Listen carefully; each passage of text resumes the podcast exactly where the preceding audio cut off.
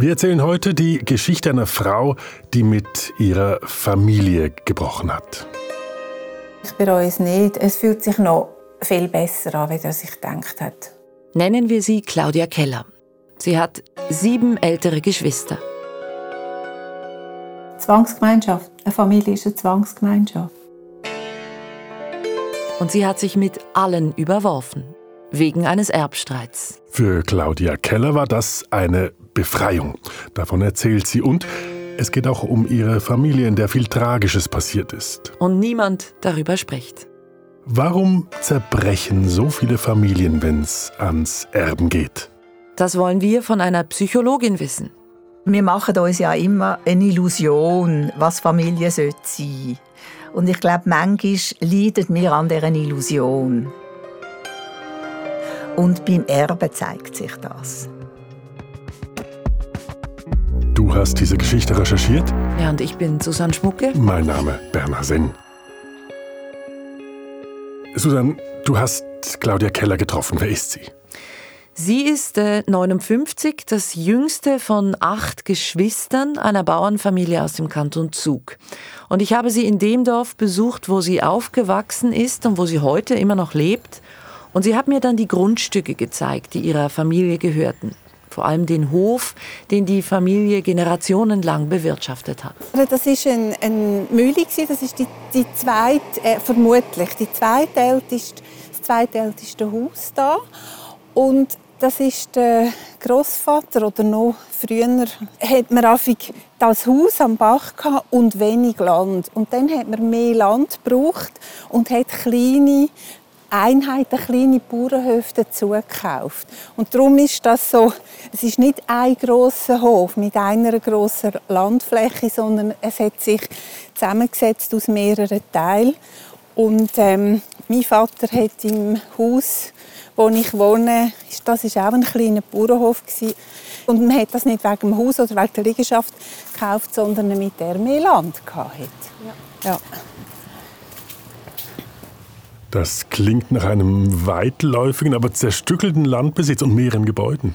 Ja, genau. Und äh, der eigentliche Hof, der wird auch nicht mehr von der Familie von Claudia Keller bewirtschaftet. Der wurde verkauft, als 2010 der Vater starb.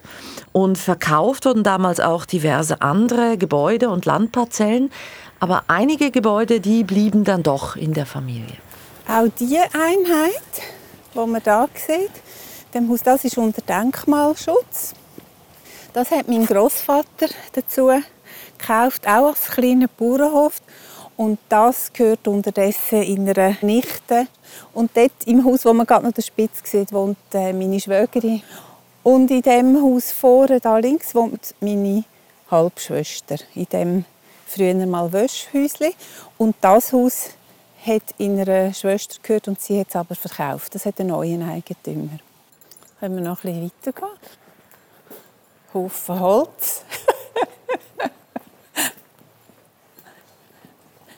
ja, in meiner Kindheit war da ein Fee.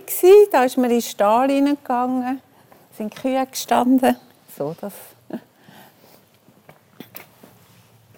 Und diese Überbauungen sind dann äh, realisiert worden, nachdem man die Bauparzellen verkauft hat. Ja, und dann ist da oben noch das Haus, mein Jahrgang. Das wäre eigentlich die Idee gewesen, wenn der Brüder den Bauernhof übernimmt, dass die Familie das Haus aufzügelt. Und da wohnt jetzt eine Schwester von mir, hat das übernommen. Das ist ganz schön viel Besitz. Und habe ich das richtig verstanden? Claudia Keller und ihre Geschwister, die wohnen noch in dem Dorf, in dem sie aufgewachsen sind. Und das, obwohl sie wie wir wissen, völlig zerstritten sind. Ja, das ist schon bemerkenswert. Also seit zehn Jahren keinerlei Kontakt, aber sie leben in Sichtweite.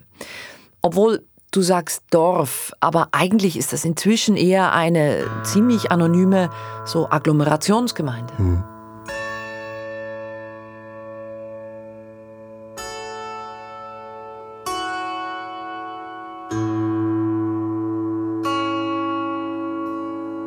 Susan, lass uns das ein bisschen sortieren. Claudia Keller ist also die jüngste von acht Geschwistern. Hm, sie hat vier leibliche Geschwister und drei Halbgeschwister, weil der Vater hatte zweimal geheiratet. Die erste Frau, die hat er früh verloren. Sie starb im Kindbett, da war sie Mitte 20. Und für den Vater muss das ein unglaublicher Schock gewesen sein. Und er hat einmal den Satz gesagt, und das ist mir geblieben als Kind, er bringe sich um am Tag, wo seine erste Frau gestorben ist. Und das hat auch, ja, ich sage heute, er ist traumatisiert durch das Ereignis von dem Tod von der, von der ersten Frau. Aber was ist sie Es ist verblühtet nach der Geburt, also die, vom dritten Kind. Vom dritten Kind, genau, am Tag später, ja. Die geliebte Frau gestorben im Kindbett, wann war das? Ende der 40er Jahre. Und damals war natürlich das Risiko für eine Frau bei der Geburt zu sterben halt noch sehr viel größer als heute und besonders auf dem Land. Und was von heute aus gesehen, finde ich ebenfalls auffällt, wie rasch eine neue Ehe, ja, ich sag's mal so, organisiert wurde. Also der Vater von Claudia Keller war Mitte 20 mit zweijährigen Zwillingen und einem Neugeborenen und er war einerseits geschockt, andererseits aber auch völlig überfordert. Das ist natürlich klar dass wir ähm, dass alle gehofft haben und man geschaut hat, ja, also der Mann muss wieder eine Frau finden. Eingefädelt hat dann das meiner, meiner Mutter, ihre Mutter. Zeitung gelesen, gehört hat, was immer, dass die Frau gestorben ist und die Ehe arrangiert hat. Das klingt definitiv nicht nach einer Liebesheirat. Nein, keine Liebesheirat, eher so eine pragmatische Verbindung. Also die Mutter von Claudia Keller wurde von ihrer Mutter gut verkuppelt, sozusagen an den jungen Witwer mit diesem ansehnlichen Hof. Hm, na gut, das war natürlich in den Nachkriegsjahren in der Schweiz durchaus üblich, dass Ehen arrangiert wurden nach Nützlichkeitskriterien. Ja. Ja. Jetzt aber die Mutter von Claudia Keller, die hat ja dann ja wirklich ganz schön zu tun. Also sie musste auf einen Schlag drei kleine Kinder übernehmen und einen Hof versorgen. Und über dieser Ehe, so stelle ich mir das jedenfalls vor, schwebt der Schatten der viel zu früh verstorbenen ersten Frau des Vaters. Meine Eltern haben sich hineingefügt in das, was war. Und es ist klar, man macht das, was von einem verlangt wird. Und das ist das, wo ich ähm, im Laufe der Jahre auch einen grossen Respekt bekommen habe. Oder Achtung, die haben das durchgezogen.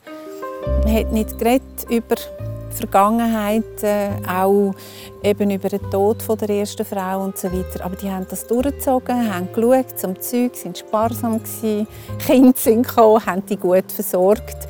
Ja, und emotional ist halt einiges auf der Strecke geblieben.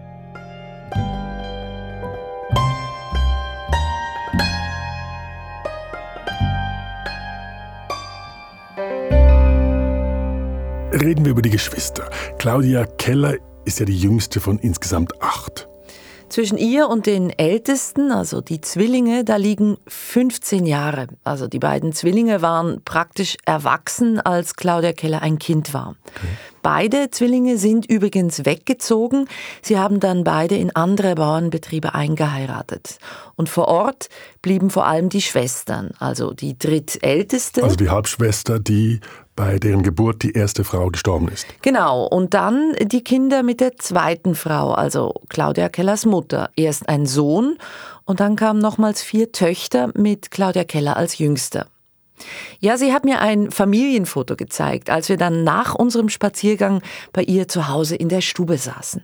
Wir sehen die Familie, die Eltern, man sieht die Kinder aus erster Ehe, die drei, die hinten dran stehen, nebeneinander.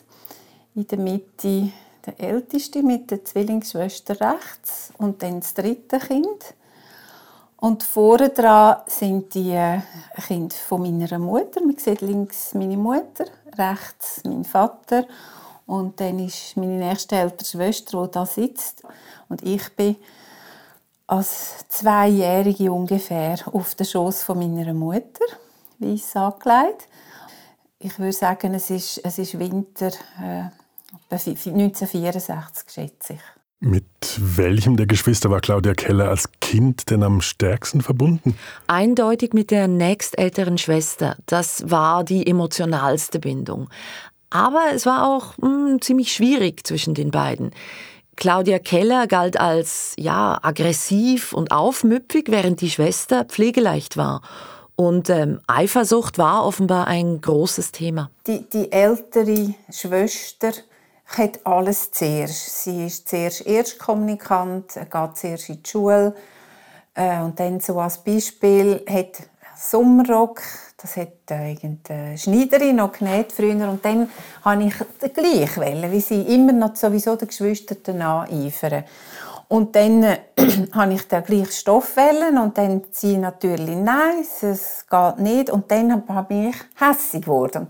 Das sind so Episoden von, von Ausrufen, von eifersüchtig und dann du bist eifersüchtig, du bist aggressiv. Und so hat es viele, viele Szenen gegeben. Wer hat das gesagt?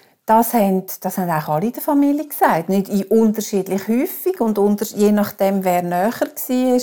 Aber ähm, das, das, hat, das hat meine Mutter gesagt, hat nachher den Geschwistern gesagt, oh, Claudia ist immer so aggressiv aggressiv, eifersüchtig, schwierig.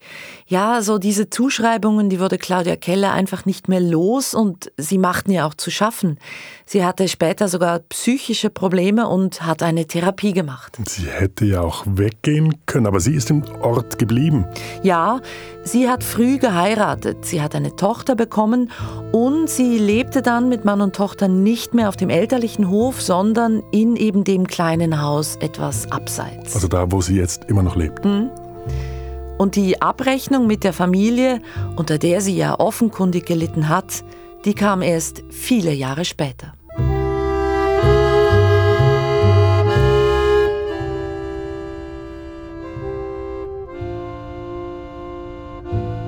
Claudia Keller kommt aus einer großen Bauernfamilie, eine Familie, die, ich sage jetzt mal, funktioniert hat, in der viel gearbeitet und ja, wenig geredet wurde.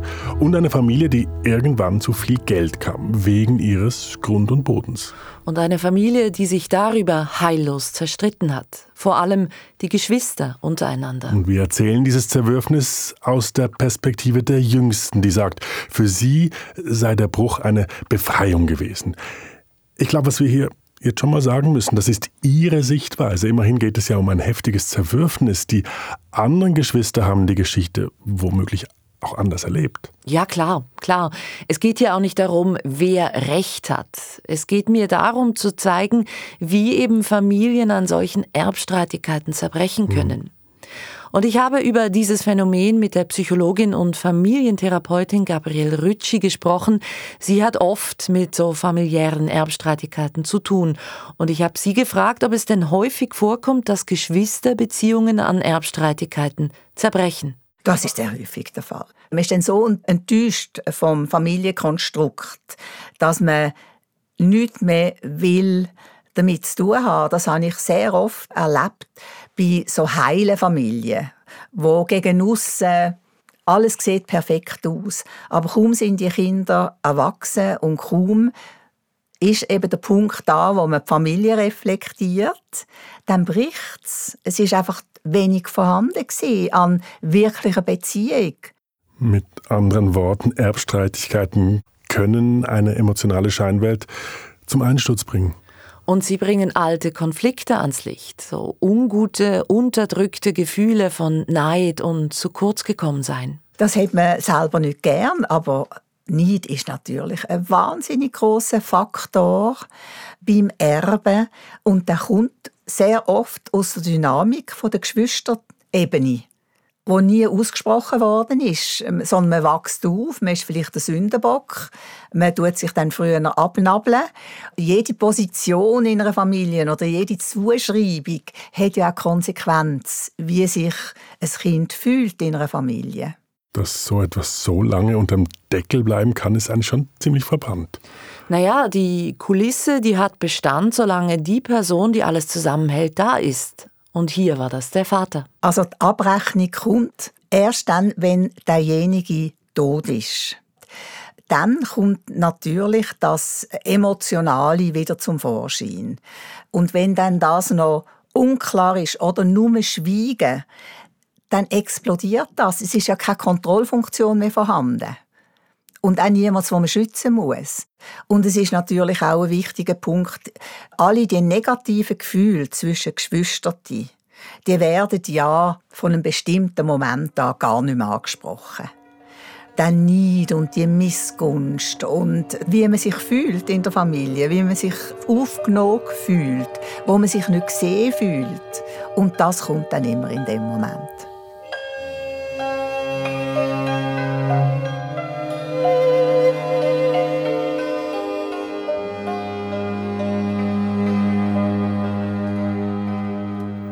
Neid und Missgunst, Gefühle, die unter Geschwistern lange schwelen können.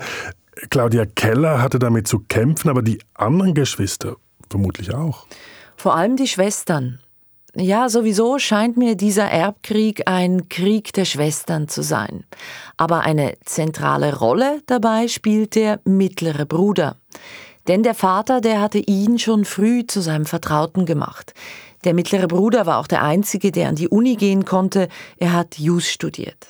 Und dann ist der Peter Jurist und sobald er fertig war mit dem Studium im Beruf hat dann der Vater den, meinen Bruder fragen und ähm, hat ihn zum Willensvollstrecker gemacht. Und das heißt, er hat mit dem Vater zusammen besprochen, wie oder sagen wir mal, er hat angebahnt, wie dann der einst mal der Besitz des Vaters verteilt werden soll. Der Vater hat sich Anwaltkosten können sparen und der Brüder ist in eine, in eine privilegierte Situation gekommen.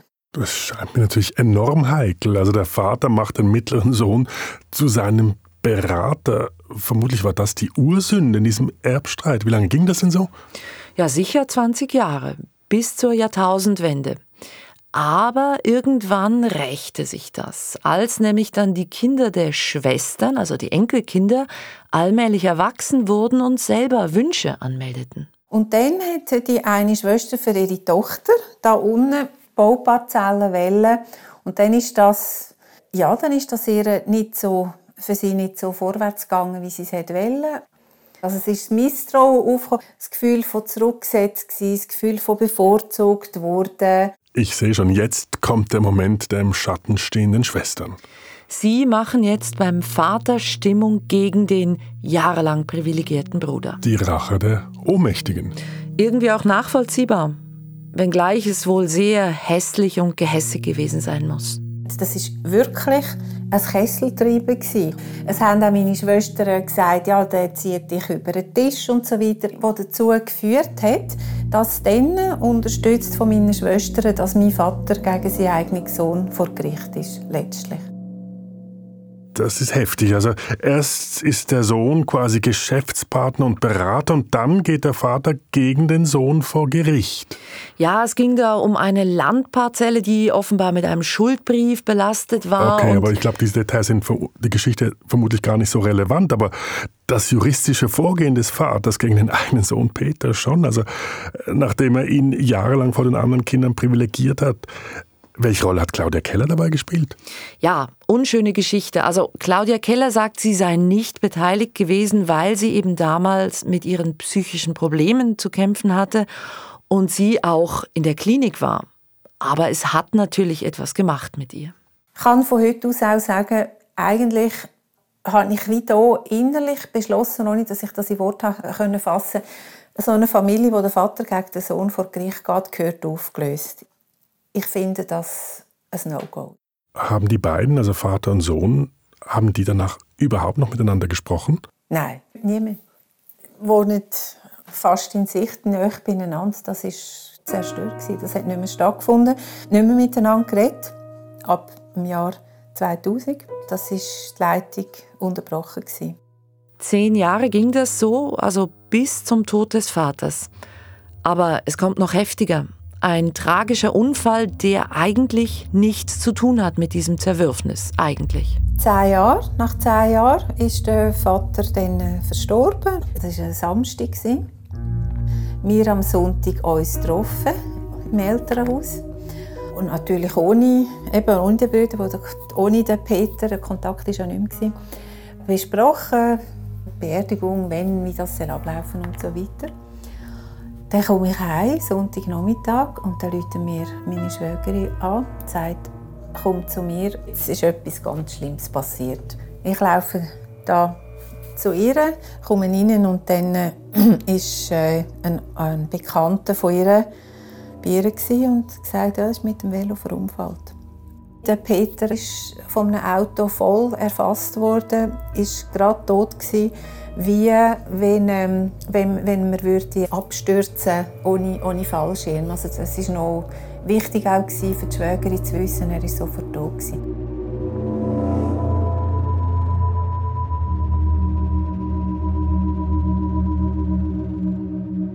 Erbstreitigkeiten können Familien auseinanderbringen. Die Frage, wer was und wie viel bekommt, ist häufig nur der Katalysator für ganz andere Konflikte. Und beim Erben wird schließlich abgerechnet. Jetzt, Susan, Claudia Keller hat dir ihre Geschichte erzählt und die Geschichte ihrer Familie, Bauern aus dem Kanton Zug, wo viel Tragisches passiert ist. Eine Familie allerdings, die für Claudia Keller zu diesem Zeitpunkt, also als ihr Vater starb, längst schon keine mehr war. Okay, jetzt ist also der Vater tot.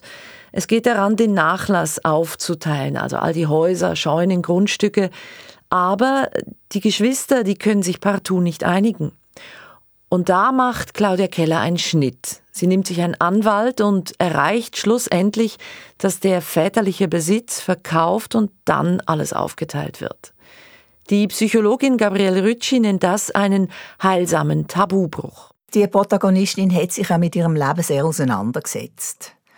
Und sie hat beschlossen, dass es ihr besser tut, sich zu separieren. Und sie wollte Klarheit. Also sie hat ja ein Tabu gebrochen, dass sie juristische Klarheit gesucht hat. Und das hat ihr gut getan. Es ist wie einen Punkt machen. Die emotionale Schlussfolgerung, ich kann das nicht. Es belastet mich zu sehr. Das ist der Schnitt. Ich will mit diesen Personen nichts mehr zu tun haben. Klingt einleuchtend und einfach, aber ganz so einfach wird es wohl kaum gewesen sein bei der familiären Vorgeschichte. Ja, es ging schon nicht so einfach über die Bühne. Also der Nachlass, das waren ja Häuser und Grundstücke und eben die Meinungen, wer was bekommt und was wie viel wert ist, da war man sich also überhaupt nicht einig. Das ist übrigens ein Klassiker bei Erbstreitigkeiten, also in Fällen, wo nicht einfach Geld zu verteilen ist, weil die, die ein Haus bekommen, die müssen ja die anderen Erben ausbezahlen. Mhm. Also muss man sich einigen, was ein Gebäude wert ist. Und da gibt es fast immer Streit. Ja, das kann ich mir gut vorstellen. Also wer das Haus bekommt und die anderen auszahlen muss, schätzt den Wert der Immobilie tief ein und die Gegenseite hat eher ein Interesse an einer mhm. möglichst hohen Einschätzung. Aber sag mal, Susan, von wie viel Geld sprechen wir jetzt eigentlich? Also du meinst den Wert des Nachlasses insgesamt? Genau. Alles in allem spricht Claudia Keller von einem mittleren zweistelligen Millionenbetrag. Oha. Aber klar, das Ganze spielt im Kanton Zug. Da sind natürlich die Boden- und Immobilienpreise in den letzten Jahrzehnten regelrecht durch die Decke gegangen. Und dieser mittlere zweistellige Millionenbetrag, der wurde jetzt also aufgeteilt auf acht Parteien und ein Schlussstrich gezogen. Ja, also es ging dann schon gut drei Jahre. Und ähm, die Frontlinie, die verlief hauptsächlich zwischen Claudia Keller und der nächstälteren Schwester. Also es ist die, auf die sie als Kind schon immer so eifersüchtig war. Genau. Die Schwester, die wollte nämlich den elterlichen Hof haben. Ah ja, und dann wurden sie sich nicht einig über den Wert des Gebäudes. Eben Erbkrieg der Schwestern. Ja. Claudia Keller hat sich dann aber schließlich durchgesetzt, also dass alles verkauft wird, also alles, was nicht schon an die Geschwister gegangen war, als der Vater noch lebte. Ja, und auch der elterliche Hof wurde verkauft. Mhm. Und was ist eigentlich mit der Mutter von Claudia Keller? Ja, die war abgesichert durch den Ehevertrag und die ist dann auch ein paar Jahre nach dem Vater gestorben. Am Ende bleibt viel Geld und wenig Familie. Weil wir machen uns ja immer eine Illusion, was Familie sein sollte. Und ich glaube, manchmal leiden wir an dieser Illusion.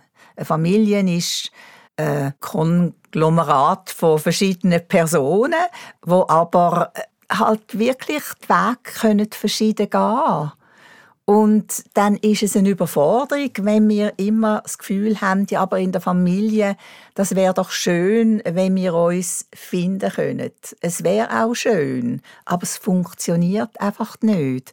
Und beim Erben zeigt sich das. Die Psychologin Gabrielle Rütschi hat zig familiäre Erbstreitigkeiten erlebt und sie hat mittlerweile einen ziemlich nüchternen Blick auf das Konstrukt Familie. Wie ist das eigentlich juristisch? Das Erbrecht ist ja aktuell ziemlich in Bewegung. Hm, ja, jetzt tritt dann wieder eine Revision in Kraft, also auf Anfang 2023. Und was ändert sich da? Ja, einiges. Ähm, aber das Wichtigste scheint mir, also der Erblasser oder die Erblasserin bekommt mehr Spielraum, wem er oder sie etwas hinterlassen möchte und wie viel. Das heißt konkret? Ja, also ein Beispiel, also wenn du stirbst und äh, du hast kein Testament gemacht, dann geht automatisch die Hälfte von deinem Besitz an deine Ehefrau und die andere Hälfte geht an deine beiden Söhne. Mhm. Ja, aber es könnte ja jetzt auch sein, dass du auch jemand anderem etwas vermachen möchtest. Mir zum Beispiel. Zum Beispiel. Na, jedenfalls, dann musst du das in deinem Testament festhalten. Also, dass deine Söhne und deine Frau nur den Pflichtteil erhalten sollen. Aber das ist doch heute schon so. Ja, aber dieser Pflichtteil, der wird neu kleiner. Alles klar. Also das gibt mir mehr Spielraum, auch anderen Menschen etwas zu hinterlassen. Also genau. Also nicht nur meinen engsten Angehörigen. Ja, und damit wird das Recht an die veränderten gesellschaftlichen Verhältnisse angepasst, weil Familien sind heute vielfältiger, also Patchwork, dann Leute leben zusammen, haben Kinder, ohne dass sie verheiratet sind, Regenbogenfamilien, all das. Mhm, macht Sinn, also Familie ist heute wirklich etwas anderes als früher. Ja, es ist kaum mehr so eine wirtschaftliche Zweckgemeinschaft, wie sie früher war und wie sie vielleicht auch bei der Bauernfamilie von Claudia Keller war. Heute ist Familie mehr so ein emotionaler Sehnsuchtsort. Apropos Emotionen, Claudia Keller hat sich durch ihr Handeln ja gänzlich von ihrer Herkunftsfamilie abgespalten. Wie geht es ihr damit? Also mein Eindruck, bereut hat sie es nicht. Nein, ich vermisse es nicht. Ich, einerseits und andererseits habe ich auch gemerkt, dass ich mich vielleicht auch durch langes Auseinandersetzen mit der Familie, durch Suchen vom eigenen Weg, habe ich das Gefühl, ich lebe in einer anderen Welt. So kommt es mir vor. In dem Sinn ähm, vermisse ich es nicht in meinem, in meinem Alltag, dass es ein Loch wäre. Es ist einfach, weil wir miteinander aufgewachsen wären und sich mal locker könnte sehen. Das könnte ich mir vorstellen. Wäre schön und zugleich äh, vermisse es nicht in dem Sinn.